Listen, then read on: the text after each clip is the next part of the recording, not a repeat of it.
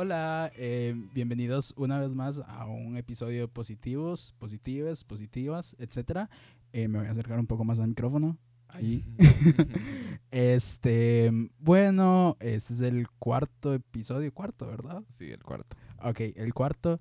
Y no sé, antes de empezar, ¿cómo ha estado tu semana, Mars? Eh, todo súper bien, en realidad. Eh, no ha estado tan cansada por dicha. Wow. Y bueno, el miércoles cumpleaños, entonces... y em, bueno, para contarles un poco así rápidamente, em, en uno de los episodios dije que mi familia era como un, un punto de quiebre para hablar del tema. Ajá. Y em, el viernes pasado le conté a mis sobrinos y recibí así como un súper apoyo por parte de ellos. Entonces ya di como un paso más eh, sobre mi condición. Sí, es como, como salir del closet. Exactamente. y de verdad que he recibido demasiado apoyo por parte de ellos. Súper bien, súper bien. Am, bueno, ahora hoy yo hablando de mi semana, ¿verdad? Así es. Este, no, hoy me despidieron del trabajo. Entonces es como, como, no sé qué voy a hacer con mi vida, pero todo va a estar bien, creo. Y no, em, ¿qué más? Ah, le Todo va a estar bien. Usted no dura, o sea, ni siquiera una semana sin brete. Así que... bueno, la idea es encontrar algo un poco más estable. Este, y nada, he conocido mucha gente que quiere jugar con mi personalidad de perrito y es súper entretenido. Ya le puse nombre y si quieren jugar con, conmigo como Ahí perrito. me pues, cuenta que sí. se llama Toby. Este, Toco, sí. sí, si quieren jugar conmigo, pues síganme en las redes eh, y jugamos. Este, bueno, ya me hice toda la promoción como si fuera influencer que bajo. Este, y un saludo a los que nos escuchan desde sus Huawei. Ay, playa. Va- Es- Todo va a estar bien con el Huawei, créanme. No. no. Eh, bueno, este, el tema de esta semana es el ABC del VIH. Em, ¿En qué consiste esto? Bueno, es sobre los términos. Debimos trabajarlo al inicio, como hacerlo el primer episodio, pero la verdad yo quería. Yo, le vi- yo vine con la idea a Marcel y le dije como no, mejor hagamos el primer que el primer episodio sea el de, el de recién diagnosticado. Entonces lo habíamos pospuesto un poco, pero ya está acá. Este, en este episodio vamos a trabajar como términos los más básicos para saber sobre VIH, em, cómo se transmite, cómo prevenirlo, etcétera. Y es un poco de lo que estuvimos hablando en la Semana de la Diversidad en la UCR, pero sin el espacio de preguntas. Sí, es que eh, este episodio es demasiado importante porque a veces cometemos el error de hablar de una manera incorrecta y no porque queramos, sino porque realmente no nos llega la información como debería de ser o desconocemos eh, la terminología correcta que debemos de usar para ciertas eh, condiciones de vida, eh, ciertos momentos, etcétera. Entonces, eh, para nosotros creo que es importante conocer, conocer y que ustedes conozcan también la terminología correcta al momento de hablar sobre el virus. Sí, igual sucede mucho que con el lenguaje de, sobre el VIH se reproducen muchos estereotipos, mucha discriminación y, y la idea es irlos, es irlos disminuyendo o irlos erradicando poco a poco, que creo yo que es algo como lo más importante. Ah, Para mí, no sé. Sí, en, realidad. Y hay que tomar en cuenta también que al ser un, un tema de salud, eh, siempre está cambiando, constantemente está cambiando, y no solo la parte de salud, sino también la parte social. Hay términos que ya no se deben de usar, hay términos nuevos, hay términos que, ok, está bien decirlo de esta manera, pero también es correcto decirlo de esta otra, para ir eh, quitando todos esos estigmas y toda esta discriminación que incluso las palabras generan. Sí, incluso los términos que vamos a hablar, pues no necesariamente están escritos en piedra, em, pueden ser cuestionados, pueden ser criticados, inclusive podemos sentarnos y hablar un gran rato sobre las palabras correctas o las incorrectas o sobre tecnicismos más que todo eh, sobre cómo funciona el virus. Y pues no, creo que es momento de empezar todo sistemático. ya. Este. Y dale vos, empezá vos, Ah, vos. bueno, para empezar, el, di, el término más importante es el, el VIH, que es el virus de inmunodeficiencia humana. Me cuesta demasiado decir inmunodeficiencia. También conocido como VIH1, porque hay, creo que son tres tipos de VIH. Ajá. Em, em, en inglés es HIV. Em, este virus es un retrovirus que ataca el sistema inmunológico del ser humano, el cual es el sistema que defiende al cuerpo de, de las infecciones o enfermedades o, o cualquier organismo extraterrestre, no mentira, cualquier organismo que no esté en el cuerpo y que vaya a causar cierto daño entre comillas. Ok, este, también el VIH, pues de lo que se encarga es de atacar, de atacar las células CD4 o células T, que son unos, son como las que se encargan de defendernos de todos estos organismos o estas enfermedades, por así decirlo. Eh, lo siguiente sería la prevalencia. Prevalencia. ¿Qué es eso? eso es el porcentaje de una población que vive con, con algún tipo de infección. Esto es- creo que es más as- am, en términos de salud y de medicina. Es como, eh, por decirlo así, que a nivel mundial haya, no sé, un 30% de la población mundial eh, vive con VIH, por ejemplo. Entonces ellos le llaman prevalencia. Pre, sí, prevalencia. O sea, es como una cuantificación de todo el mundo, por así decirlo, como a un nivel Sí. más estadístico. Eh, luego, em, células CD4, que ya Josué lo mencionó con el primer término, eh, que son conocidas como las células T, que son las células que activan el sistema inmunológico del cuerpo, lo que permite combatir contra enfermedades e infecciones. Digamos, en tanto en, Jos- Josué como en, en mí, el, el sistema es diferente. Entonces, em, tanto las células CD4 como el virus como tal van a actuar de diferente manera y van a tener diferentes picos en el cuerpo. Eh, esto, bueno, varía, como les dije, en cada, en cada persona. Y incluso si una persona antes de adquirir el virus tenía un conteo CD4 bajo, el virus la va a atacar mucho más fuerte teóricamente que una persona que tenga un CD4 más alto. Teóricamente, ¿verdad? Por eso, teóricamente. eso, eso varía demasiado. El siguiente término, como vos lo acabas de mencionar, es el conteo de CD4. Este, esto es algo que ocurre, que se hace eh, durante los controles en el hospital y cuenta, como su nombre lo dice, cuenta las células CD4. Generalmente una persona adulta, este, entendida como sana bajo esos ideales occidentales, es, tiene, tiene por ahí de 500 a 1500 células CD4 por milímetro cúbico de sangre.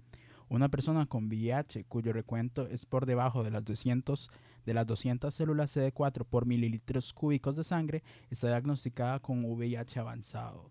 Sí, este, este término de VIH avanzado antes era conocido como SIDA. En muchos países se sigue utilizando, pero es como más el hecho de como que la palabra es medio chocante. Sí, igual yo ahí hace poco estaba. Yo acostumbro como a pensar demasiado las varas. Este, y hace poco estaba pensando que, o sea, el término VIH avanzado es es para para eliminar todo este estigma fuerte de la persona enferma de SIDA, ¿verdad? Y todo este ese estereotipo que se armó durante los 80s, 90s, porque si bien em, estadísticamente ya no es así, sigue ocurriendo, ¿verdad? Pero también podríamos analizar como la palabra SIDA no solo como a lo físico, podríamos hablar también de cuestiones sociales, económicas, culturales y demás que hacen que una persona esté enferma, entendiendo la salud como algo más amplio, más que más allá de lo físico, ¿verdad? Entonces, yo diría como como hay gente que vive con VIH avanzado podemos hablar, no sé si voy a algún lugar con esta reflexión, este, pero hay gente que vive con VIH avanzado, que es la, que es la condición física, ¿verdad?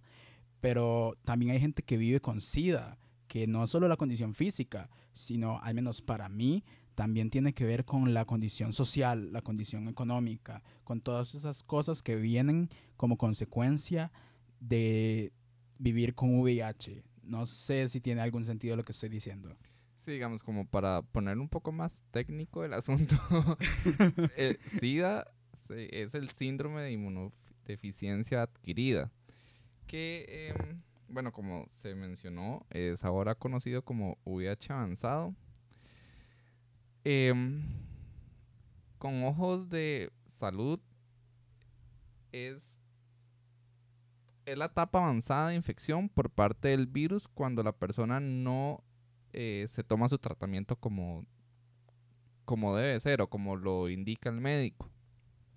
Digamos, el, el, el VIH como tal es la primera etapa y luego avanza la segunda que sería el VIH avanzado SIDA, que ya es cuando el, CD4 en el cuerpo es tan bajo que, que ya cualquier infección puede entrar muy fácilmente y ahí es donde se complica demasiado la salud de la persona hay que recordar que no todas las personas que viven con VIH tienen SIDA, más todas las personas que tienen SIDA viven con VIH. Eso es muy técnico. Sí, exactamente.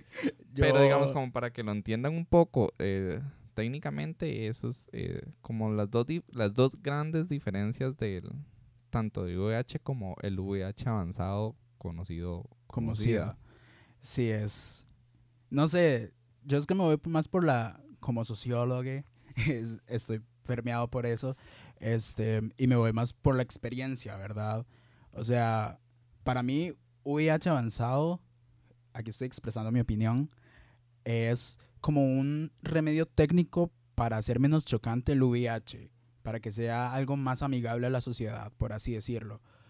Pero hablamos de SIDA, y incluso yo diría como, ¿por qué no hablar de SIDA también? O sea, es, que es, es, como eso de que si uno escucha SIDA, es como.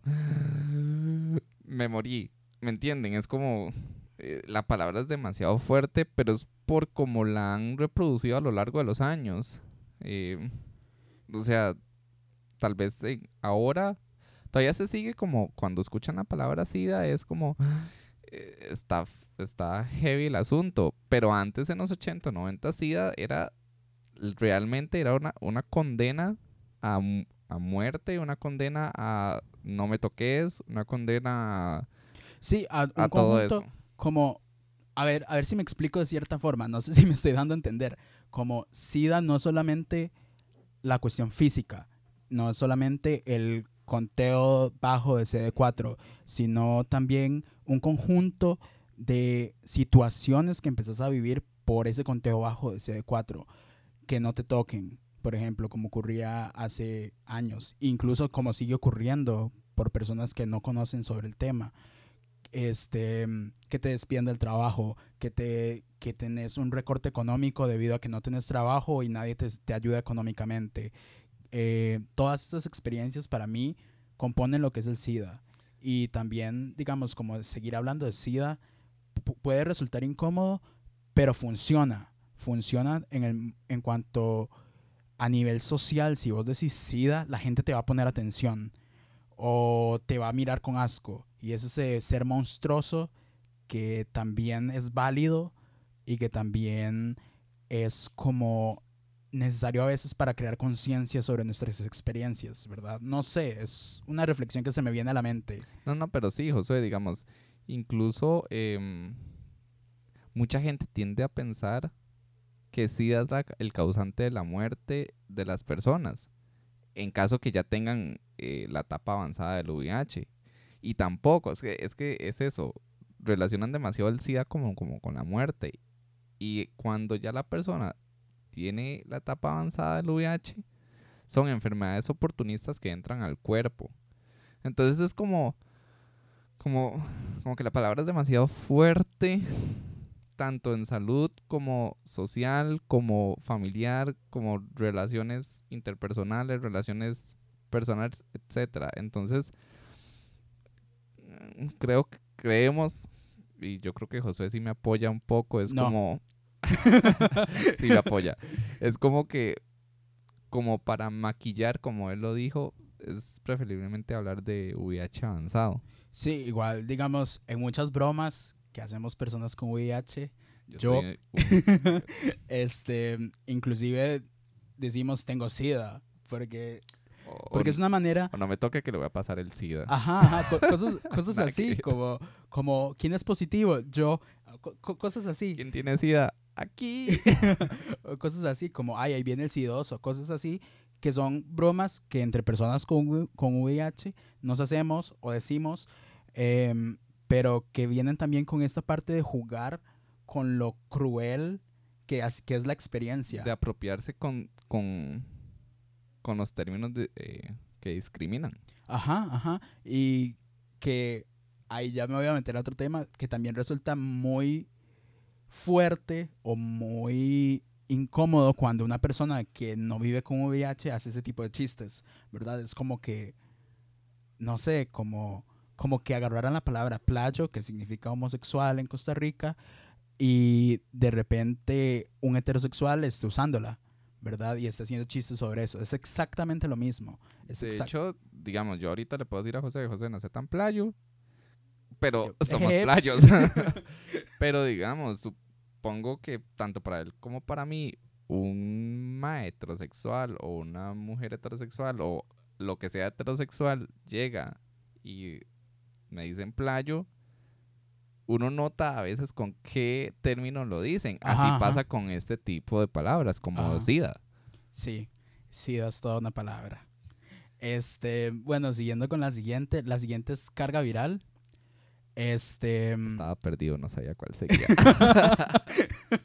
sorry, sorry.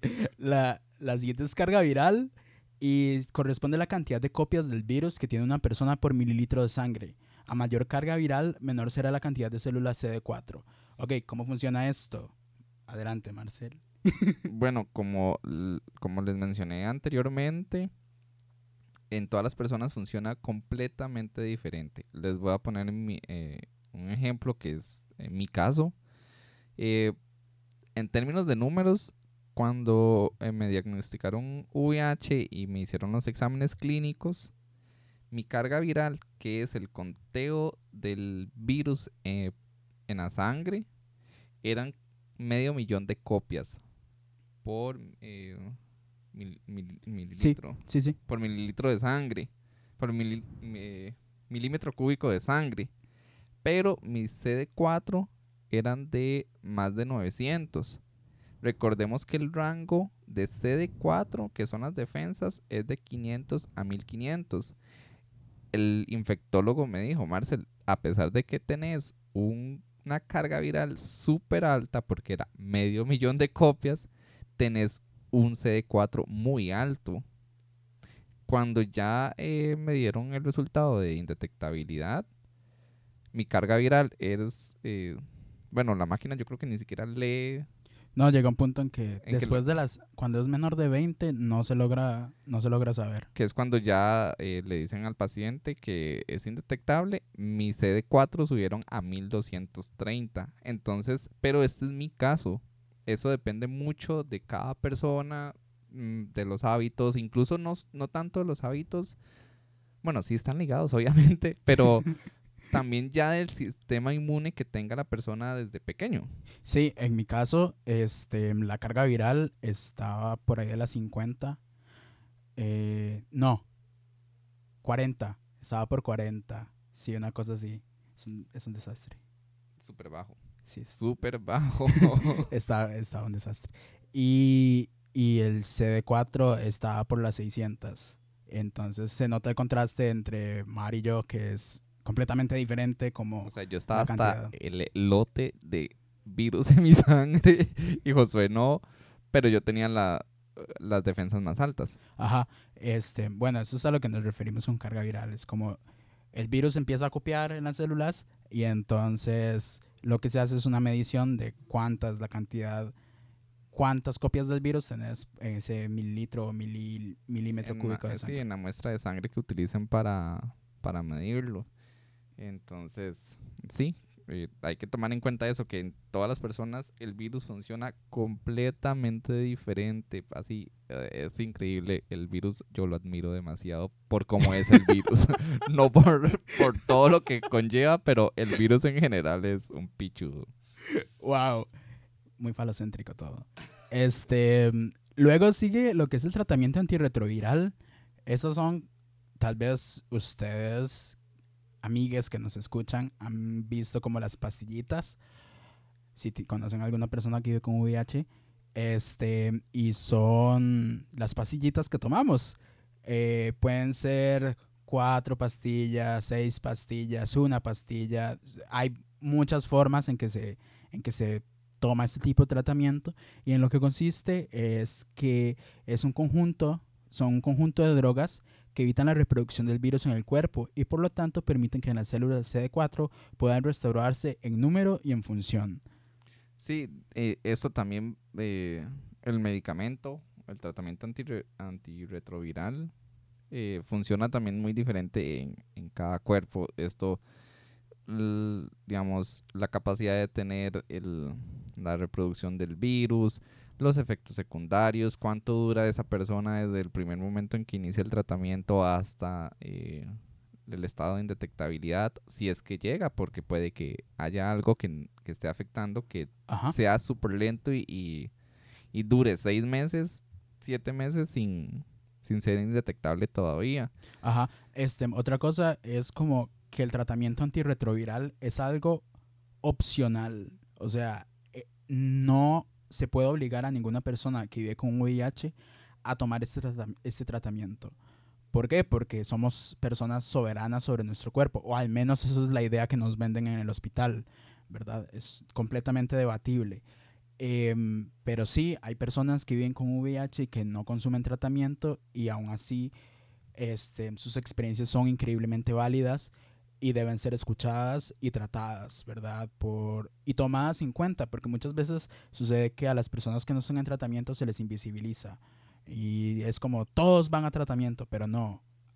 El tratamiento no funciona en todas las personas, el tratamiento no todas las personas deciden tomarlo y por razones personales, ¿verdad? Sí, este, nosotros lo hemos mencionado en las charlas que, que hemos dado en la toma del tratamiento. Deme las famosas. Ahorita salimos en, en Repretel, Teletica. Chao, chao. Estrellas. no, mentira. Yo ahí no salgo. Estoy haciendo promoción y no nos están pagando, qué triste.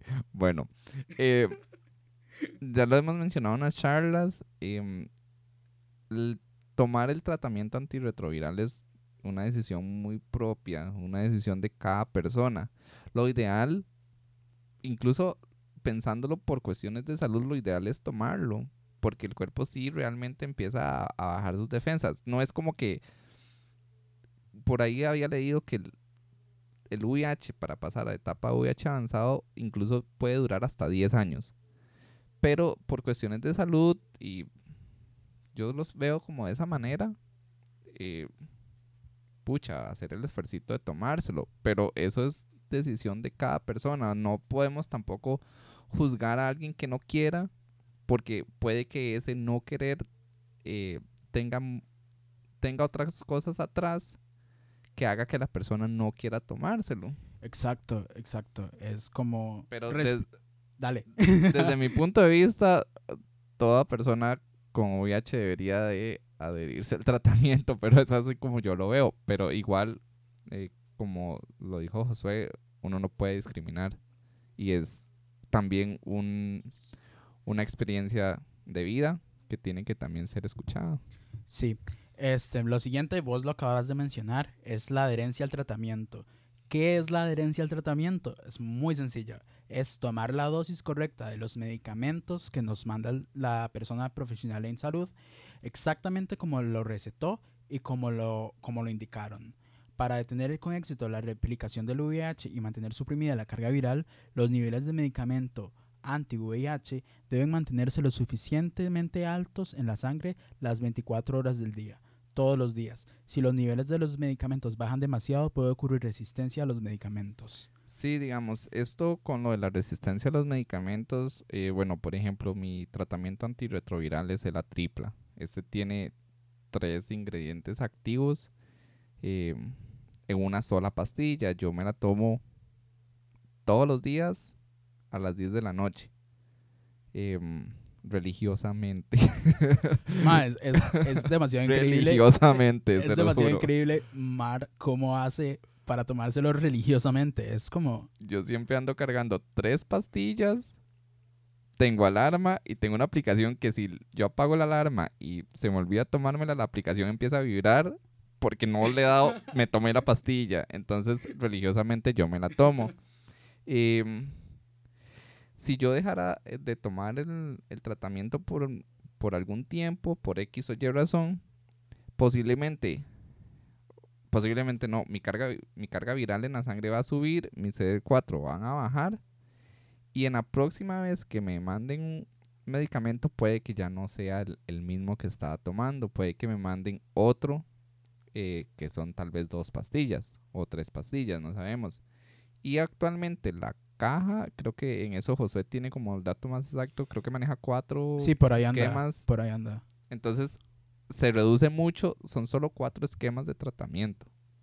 Ajá. Este, en mi caso, la mi adherencia es un desastre. Yo Porque paso cagando. No, es solo, no solamente es tomarse el medicamento a las horas, sino tomarse el medicamento como el doctor o la doctora o le doctore lo manda.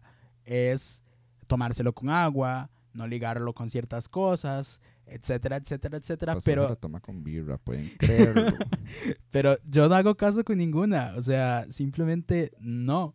Incluso también tiene que ver con el hecho de hacer ejercicios, el hecho de, de la alimentación, que debería ser completamente balanceada y todo, pero nadie tiene tiempo para eso.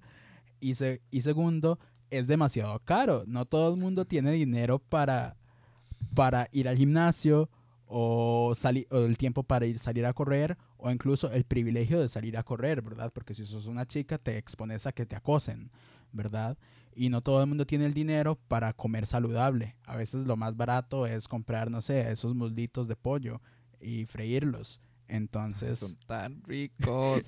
entonces, este... De ahí, tiene que ver mucho con esas cosas, ¿verdad? En mi caso, yo me lo tomo con birra a veces. Toma, y como dos horas después de lo que le toca. dos horas después de que, me lo de que me toca tomármelo, pero es porque me tocan otras pastillas antes. Este, a veces me quedo dormida, a veces... Para eso existen las alarmas. Yo las pongo, pero las apago. Este, y cosas así, o sea, también... O sea, tampoco se trata de juzgar a una persona porque no siga las indicaciones de su doctor. O sea, sí, sí se hace el llamado de atención. Y las las personas profesionales en salud lo hacen en los hospitales como, hey, siga las indicaciones, siga esto, siga lo otro. Pero no se trata solamente, no se trata de juzgar la vida de la persona, simplemente, más, a veces solo estamos haciendo nuestro mayor esfuerzo para poder tomarnos una pastilla, porque a veces resulta cansado. Sí, es que eh, es eso. Hay, muchas circunstancias en la vida que hacen que, el, que la persona tenga una adherencia muy alta al tratamiento a como puede que no.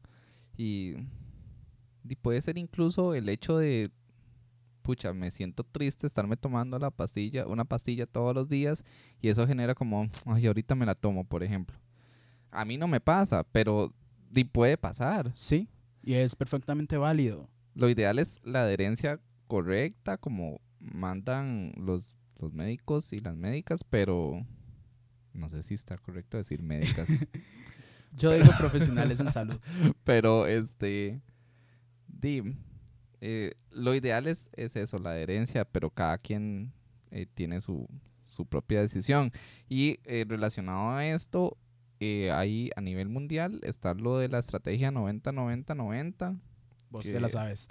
Que es el 90, las, 90% de toda la población conozcan su serología, o sea, su estado, su condición de VH positivo 90% de la población con su serología positiva tengan el tratamiento y con una adherencia adecuada y el 90% de la población esté en estado indetectable. Esto más que todo por, creo que son, si no me equivoco, políticas de salud pública, pero no Ajá. estoy muy seguro de eso, pero sí el 90, 90, 90 estoy muy seguro. Ok. Este, seguido, digamos, como resultado del tratamiento, lo, está la indetectabilidad. ¿Qué es la indetectabilidad? ¿Nos puedes decir, Mar? Bueno, la indetectabilidad es la condición en la que la carga viral es menor a 50 copias del virus y por lo tanto se dice que el, que el VIH está bajo control. Está demostrado por diversos estudios científicos que al ser indetectable, una persona con VIH no puede transmitir el virus. El estado de indetectabilidad también se conoce como instra- in- uy, Dios, intra- Intransmisible. esa palabra. O sea, Este, dale, dale. Sí, es eso, que el, el- el virus no se puede transmitir ya cuando está en ese estado. Ajá. Otra cosa aquí que es importante decir es, digamos, a muchas personas, a mí me costó bastante llegar a la indetectabilidad em, por, por diversas cosas, por hábitos, porque fumo demasiado, este, porque no hago Te lo volví a ejercicio. ver así como con ojos de... Te voy a matar. Eh, pero, pero es, o sea, hay que dejar de ver la indetectabilidad como este punto meta. El punto meta es alcanzar las, tener una calidad de vida. La indetectabilidad solamente es una consecuencia del tratamiento y si no la alcanzas, pero tenés una calidad de vida buena, todo está bien, ¿verdad? Nadie debería discriminarte porque no sos indetectable. Creo que es algo importante que decir. Sí, es que, eh, como lo hemos mencionado, el sistema inmune de cada persona es diferente, el, el, el cuerpo de cada persona es un mundo, entonces puede que una persona esté súper adherida al tratamiento, pero le cueste llegar a ese estado. Pero sí lo ideal es estar así, pero di, todo depende mucho de, los hábitos del tratamiento, porque incluso hay tratamientos que puede que el esquema que esté recibiendo la persona no esté logrando llegar a ese estado. Ajá. Entonces, no, si alguien ac- nos escucha y no es indetectable, tranquile, o sea, todo va a pasar y no deberías verlo como una meta. Nadie te puede discriminar porque no lo seas y tu experiencia con el VIH sigue siendo igual de válida e importante. Ay, qué lindo yo hablando. Sí, digamos, con lo de la indetectabilidad, ahí, eh, bueno, también muchos estudios demuestran que un- si se mantienen relaciones sexuales sin protección, el virus no se transmite. Pero siempre recalcamos el uso del condón por todas las otras ITS que existen.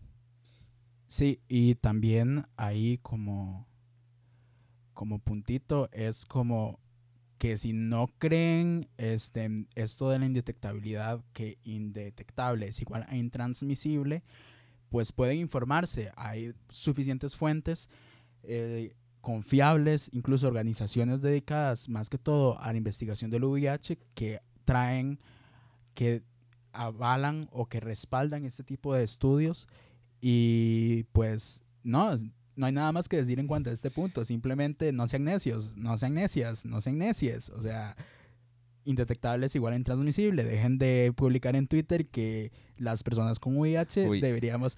Ahora caemos en Sí, ese. Josué, yo no sé si usted vio una publicación de una mae. Así súper. El tweet fue como. Como que. Ay, no sé, ni me acuerdo, pero fue como. Mae, El que, el deberíamos, el que deberíamos tener un tatuaje. Ajá, para como- que sepa, para que las demás personas sepan que vivimos con el virus. O sea, un tatuaje que quiere que diga así en la frente como, hey, soy VH positivo. No, Sí, ¿verdad? Entonces, como para que dejen de estar tuiteando o compartiendo en redes sociales este tipo de información o este tipo de opiniones que simplemente son erróneas y que no tienen ninguna validez científica, ¿verdad? Lo importante acá es informarnos y, y este tipo de opiniones pues son una mierda, son una mierda completa, entonces no deberían existir. Sí, de hecho, si ustedes quieren recibir información científica y artículos que realmente demuestran que la indetectabilidad es intransmisible, escríbanos a nuestras redes y nosotros se las pasamos. Sí. Nosotros sí, sí, sí. pasamos revisando todo siempre. de fuentes confiables, así que pueden confiar en nosotros dos. Ay, sí. No, en realidad yo no reviso tantas cosas Yo científicas. soy que le paso mandando cosas a Josué porque él... No, mentira. Mae, yo, Él es un cosi. yo simplemente no reviso tantas cosas porque, porque yo soy más de la vivencia y de toda esta vara mística y Mar es como más puro científico y yo como jeje, no te ofrezco ciencias duras. Pero eso es un buen complemento de nosotros dos. Este, Te amo, Josué. Ya, playada. Este, bueno, lo siguiente que queríamos hablar es cómo no referirse a una persona que vive con VIH, ¿verdad? Este, podemos usar varias palabras, ¿verdad? La primera es sidoso. A Eso ver, está súper mal. pero Yo le puedo decir sidoso a Josué y él me puede decir sidoso a mí, pero ustedes que no viven con el virus no nos pueden decir sidosos. Ok. y ahorita, ahorita salen diciendo como eso discrimina a los que no vivimos con el virus, ni picha. Este, simplemente se trata de una cuestión de que es una palabra que tiene un peso histórico y que pone a las, a las personas que vivimos con VIH en una posición muy pasiva y que nos victimiza y dije pasiva y Marcel se empezó a reír. Oh, por Dios, no puedo. Este, pero es eso, ¿verdad? Es una, es una palabra muy pesada que no debería usarse. Otra cuestión es que, que somos personas enfermas. No se nos debería decir personas enfermas. El VIH, si bien este, afecta al cuerpo en cierta manera, no disminuye, no tiene por qué, si se tiene, a ver, si se tiene el acceso a la salud de una forma em, equitativa, no tiene por qué disminuir la calidad de vida de una persona. Entonces, el, el VIH no es una enfermedad porque no estaría afectando mi condición, mi calidad de vida, no estaría afectando mi salud, solamente es una condición que, con la cual vivo y con la cual debo aprender a vivir ahora hasta que se consiga una cura. Sí, exactamente. Es, es lo correcto es decir eh, condición, si fuese el caso. No una persona con condición, porque tampoco, pero mm, de- decir persona enferma está súper mal también. Sí, está malísimo. Y bueno, persona infectada, hacer referencia, bueno, eh, este término de infectado está asociado a una amenaza salubre eh, que debe desaparecer, por decirlo así.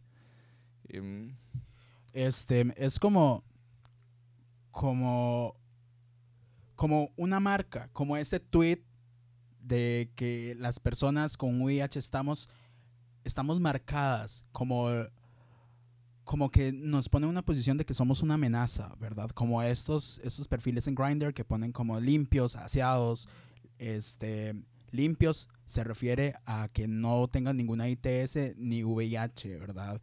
Entonces estamos aplicando, estamos viendo a las demás personas que viven con herpes, con, con no sé, con VIH, con cualquier otra ITS o ETS también, em, como una amenaza. Y no debería ser así, debería ser algo que súper normal, de lo cual tenemos que hablar y no verlo como algo que, ah, que es algo súper trágico y algo súper dañino. sí, nosotros no somos el apocalipsis zombies por aquello.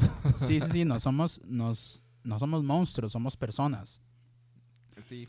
eh, Y las otras palabras, este, víctima, sufriente. ¿Se imaginan que a uno le digan o, sea, O sea- o sea, cero, digamos. Yo terminaría como, oh por Dios. O sea, sufrientes ya creo que es mucho más fuerte que sí, o sea, uno no se dan a pelea las Se dos palabras, pelear. pero sufrientes. Y también contaminados, que es algo como que se maneja mucho en el contexto de Grindr, ¿verdad? Este, y en esto lo que quiere decir es que las personas que vivimos con VIH no tenemos control sobre, o sea, como que este, estas palabras nos dan, nos ponen en una posición pasiva en la cual no tenemos control sobre nuestros cuerpos. Otra vez, Marcel riéndose. Este, que no tenemos control sobre nuestros cuerpos, sobre nuestras vidas y genera más estigmas, ¿verdad? Cuando las personas con VIH, pues, mae, en los bares gays, ¿cuántas ¿a cuántas personas con, con VIH se han apretado ustedes? Eh, eh, sí, digamos, esta aplicación Grinder, que habla José para las personas que no la conocen. Pero creo que toda la población yo gay de este asumo- país la conoce. Yo asumo, yo asumo que las personas que nos, que nos escuchan o son mujeres o son personas de la población LGTBI, entonces van a saber. Bueno, también hay mucho más heterosexual. Créame que sí lo hay. que nos bien. escuchan. Oh, wow. Pero les puede haber dado curiosidad usar la aplicación. Entonces, Debería usarla, deberían usarla. Conocen No. muchas, mu- muchas maes ahí. Grindr, eh, bueno, es una app para ligar, coger con maes. Está muy, muy no, está súper enfocada a, a nosotros los playos. Jeje. este, y es súper fuerte, el ambiente ahí es súper fuerte con el tema del, del VIH. Es como que, como que tal vez si una persona dice, eh, soy VIH positivo, o te bloquean, o te mandan a comer mierda, o te, mm, te tratan mal solo por, por ser positivo. O sea, es Eh, como punch. es como, como eso de que eh, y uno tiene como la obligación, por decirlo así, de, de, de no es- de decir y también no tenemos derecho a utilizar ciertas redes de ligue solo por esta condición y, y cero, digamos. Por eso, y a la vez nos hacen sentir como víctimas o como que somos personas sucias. Entonces, como todo, como les decíamos desde el inicio, es como todo ese juego de palabras que pueden calar demasiado en las personas. Y chicos, créanme que hay que tener mucho cuidado las palabras que uno usa para cualquier condición de vida. Sí, sí, sí. O sea, son, son palabras que no deberían usarse y que solamente continúan reproduciendo estereotipos o, o vivencias eh, llenas de, sí, de estereotipos, de, de que nos ven como una amenaza, nos ven como personas que no tienen vida, personas que no importan, personas enfermas, personas, etcétera, etcétera, etcétera, que no necesariamente es así, ¿verdad? Entonces hay que tener mucho cuidado. ¿Cuál es el término correcto? ¿Cómo referirse a una persona que vive con VIH? Como una persona que vive con VIH. este, o una persona diagnosticada de VIH o de VIH avanzado. Em, creo yo que eh, ahí marca una diferencia. No es que leí por ahí, cuando recién me diagnosticaron, eh, sobre cómo referirme a mi cuerpo ahora, ¿verdad? Y hay todo un debate, pero lo más adecuado ahorita es este, es este tipo de término, ¿verdad? No quiere decir que vivimos en amistad con el virus, porque no es así, es, es una carga física, social, que, es, que se nos impone. Ajá, que se nos impone, salud. ¿verdad? Pero, pero tampoco quiere decir que pasamos peleados con nuestro cuerpo 100%, ¿verdad? Entonces es algo muy importante de tener en cuenta. Ahí se está haciendo la víctima. Este, No, mentira. como mierda. Eh, eh, y pues, ¿cómo se transmite el VIH? Yo creo que ya eso es más que todo libros de texto, ¿verdad? Lo hemos visto. El virus, a ver, no se dice, otra, otra corrección aquí es que no se dice contagio, se dice transmisión. ¿Por qué se dice, por qué se dice transmisión? Hablamos de contagio cuando un virus puede mantenerse vivo fuera del cuerpo por un tiempo prolongado. Por ejemplo, no sé, La gripe. la gripe. Es un, eh, un ejemplo muy claro de el contagio. Ajá. Por ejemplo, si a mí me dan ganas de toser en esta mesa en la que estamos, muy bonita por cierto la mesa, Es naranja. Bueno, es, no sé cómo lo ve José, yo lo veo naranja. es que ahora estamos grabando, estamos grabando en una salita para grabar. Entonces estamos demasiado contentos. sí. Este, bueno, el punto es de que si yo me dan ganas de toser en esta mesa y lo hago, entonces la gripe va a quedar ahí. Pero, por ejemplo, si yo me corto y sangro encima de la mesa, suena demasiado trágico, pero si me corto, sangro encima de la mesa, el virus no se puede mantener, fue el, el virus del VIH no se puede mantener fuera del cuerpo por mucho tiempo. Creo, que es como un segundo. De eso es lo que, de eso es lo que iba a Ajá. comentar. Creo que es como, creo que cinco segundos, pero eh, no estoy muy seguro. La otra semana eh, se los aclaro eh, para consultar a la doctora. Ok, este. Entonces, al no poder vivir fuera del cuerpo, requiere de condiciones muy específicas para poder pasar de un cuerpo a otro. En este caso, el intercambio de fluidos corporales como lo son la sangre, fluidos vaginales, el semen y la leche materna, ¿verdad? Este, ¿querías decir algo? Sí, digamos, relacionado como a eso, em, el virus no puede vivir eh, fuera del cuerpo porque no sé si, si estoy en lo correcto y cualquier persona de salud que esté escuchando nos pueden como escribir por redes. Y la sangre al estar afuera del cuerpo y empieza a morir como toda célula. Ya no va, no se está regenerando, no se está reproduciendo, no nada. Entonces, y así como muere el, el carrito, eh, el carrito. ¿Qué, putas? así ¿Qué como muere putas? el, el carrito de que transporta el virus, el virus también. Ok. Entonces, A eso me refería el carrito.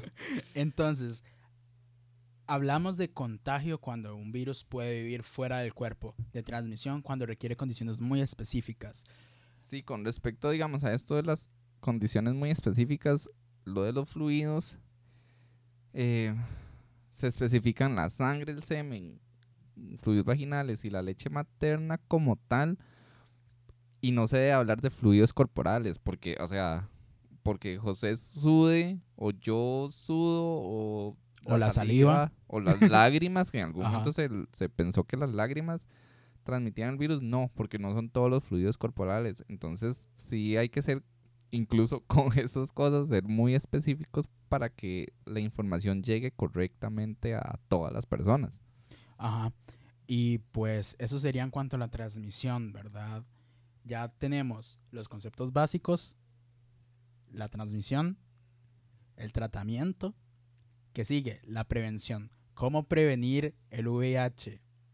Eh, bueno, a través del uso de condones de látex cuando se practique sexo anal, vaginal u oral. Y, di, o sea, no se puede tapar el sol con un dedo. Yo creo que no todas las personas practican sexo oral con condón, pero es lo ideal. Ajá. Este, cuando, se, cuando, cuando vayamos a dar un beso negro, suena todo, suena todo prehistórico decirlo en español. Este, usemos barreras orales. ¿Cómo se hace una barrera oral? Es muy sencillo, es realmente sencillo. Agarramos un condón, lo extendemos, estoy haciendo la mímica. Lo extendemos con una tijera, vamos a cortar la base del condón y la punta. Literal, está Estoy haciendo, haciendo la mímica porque ya me la aprendí. y después vamos a cortar diagonal. No, no, a lo largo. A lo largo. Nos va a quedar un rectángulo de látex y eso lo podemos usar para ponerlo en el ano de la persona y chuparlo. Es muy sencillo.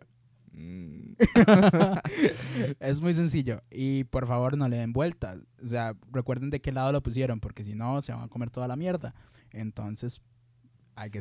ah, sea- hay que ser un poco realistas. Yo creo que el único momento donde las personas, o la mayoría de las personas, usan condón es en sexo anal o vaginal. Claro, pero puede ser, puede ser que haya alguien que diga como, Mae, voy a usar protección de látex en este momento porque quiero. O sea, tal vez alguien lo haga, no sé. Igual, si van a hacer sexo oral sin protección, fijarse de que no tengan encías sangrantes, de que no tengan cor- cortes en la boca, etcétera, porque ahí sí va a haber intercambio de fluidos. Sí, incluso algún día, alguna herida en el glande o en el pene, en el cuerpo del pene como tal, porque, o sea, la probabilidad de transmisión del virus por sexo oral es muy, muy, muy, muy, muy baja. Pero siempre está el riesgo de eso, de tener una herida abierta en la boca o en el pene o, o, Sí. o en el ano. Eh, Este, luego, el uso de lubricantes a base de agua. ¿Por qué a base de agua? Porque con otro tipo de lubricantes, pues los condones o el látex en sí se puede romper o puede... ¿Qué más le pasa? No sé qué más le pasa al látex. creo que se puede romper, es como, como la tragedia, eh, como Ah, el, el- el- el efecto que, que tiene cuando no se hace agua es que se rompe. Y, o incluso, no sé, porque nunca he usado un lubricante que no sea a base de agua, no sé si es muy resbaloso y el condón se zafa y todo el despiche, mae. Y no sé, ustedes son científicos, entonces van a saber cómo...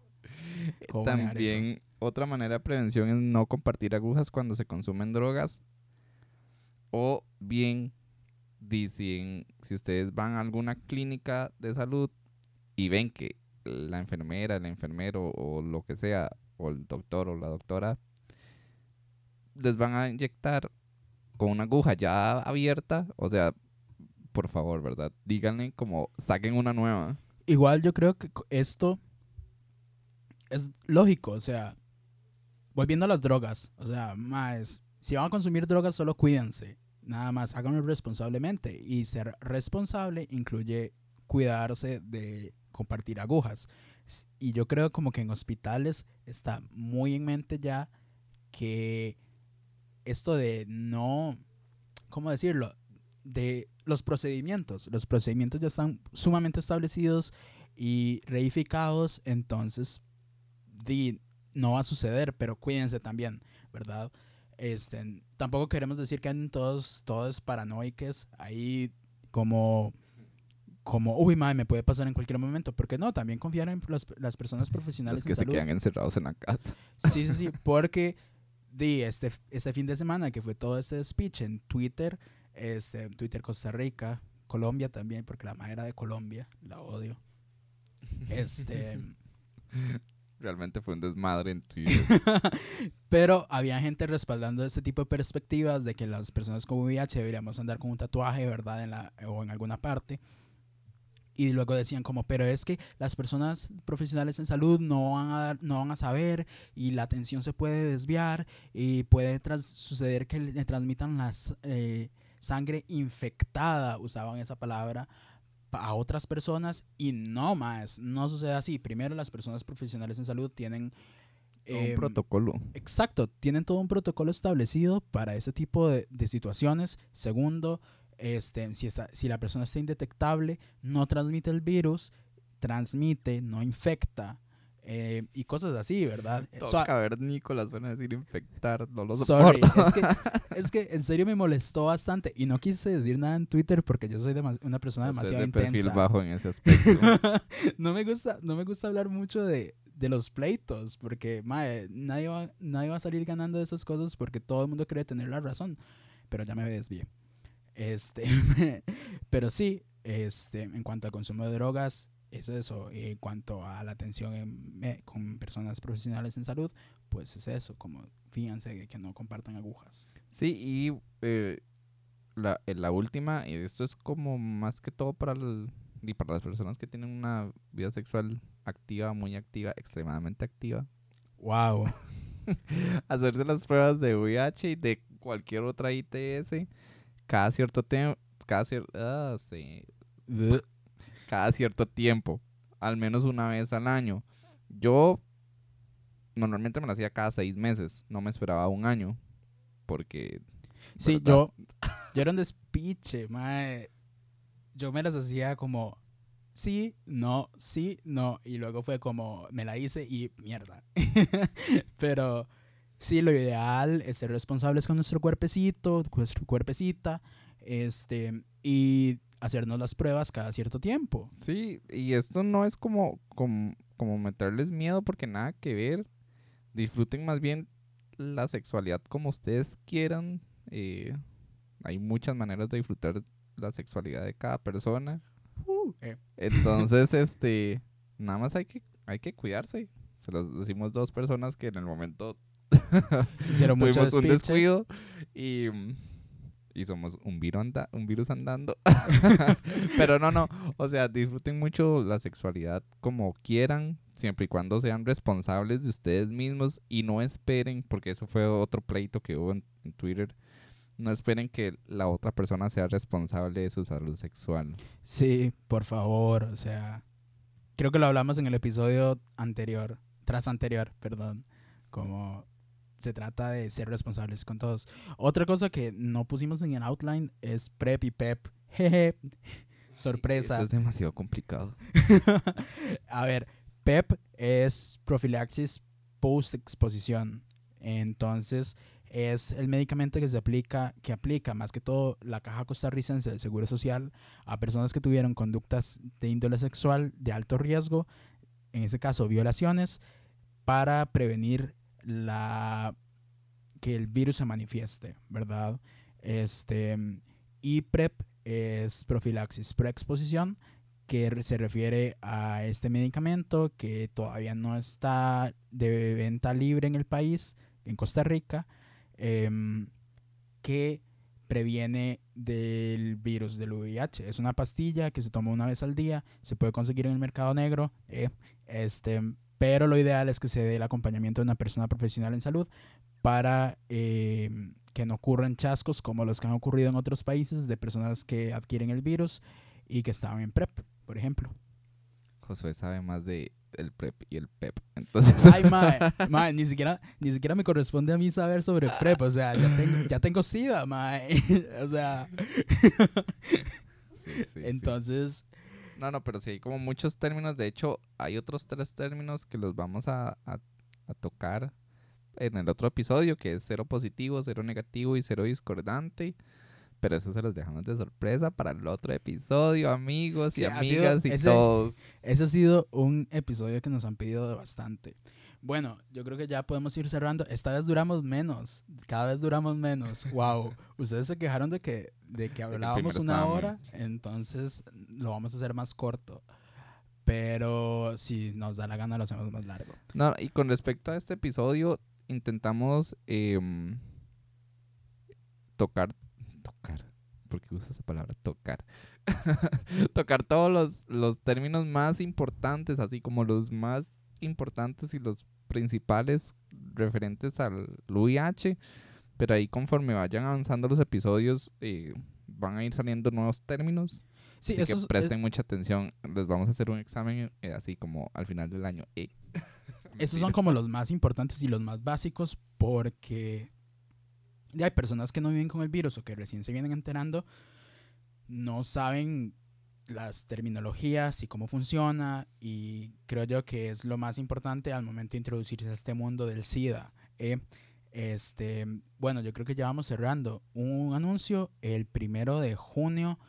voy a estar junto con Fer Segura, la chica de Giralsol, la escuela de aprendizaje feminista, hablando sobre celos. Em, la información la pueden conseguir en nuestras redes y en las redes de ella. Eh, es un taller más que todo enfocado a las relaciones no monogámicas, entonces... Ahí va a estar solo Josué.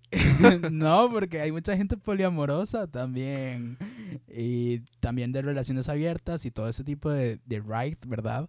Que si quieren ir, va a ser en Casa Mágica en San José a la 1 y 30 de la tarde. Tiene un costo, el costo se los, puede, se los podemos pasar por nuestras redes sociales.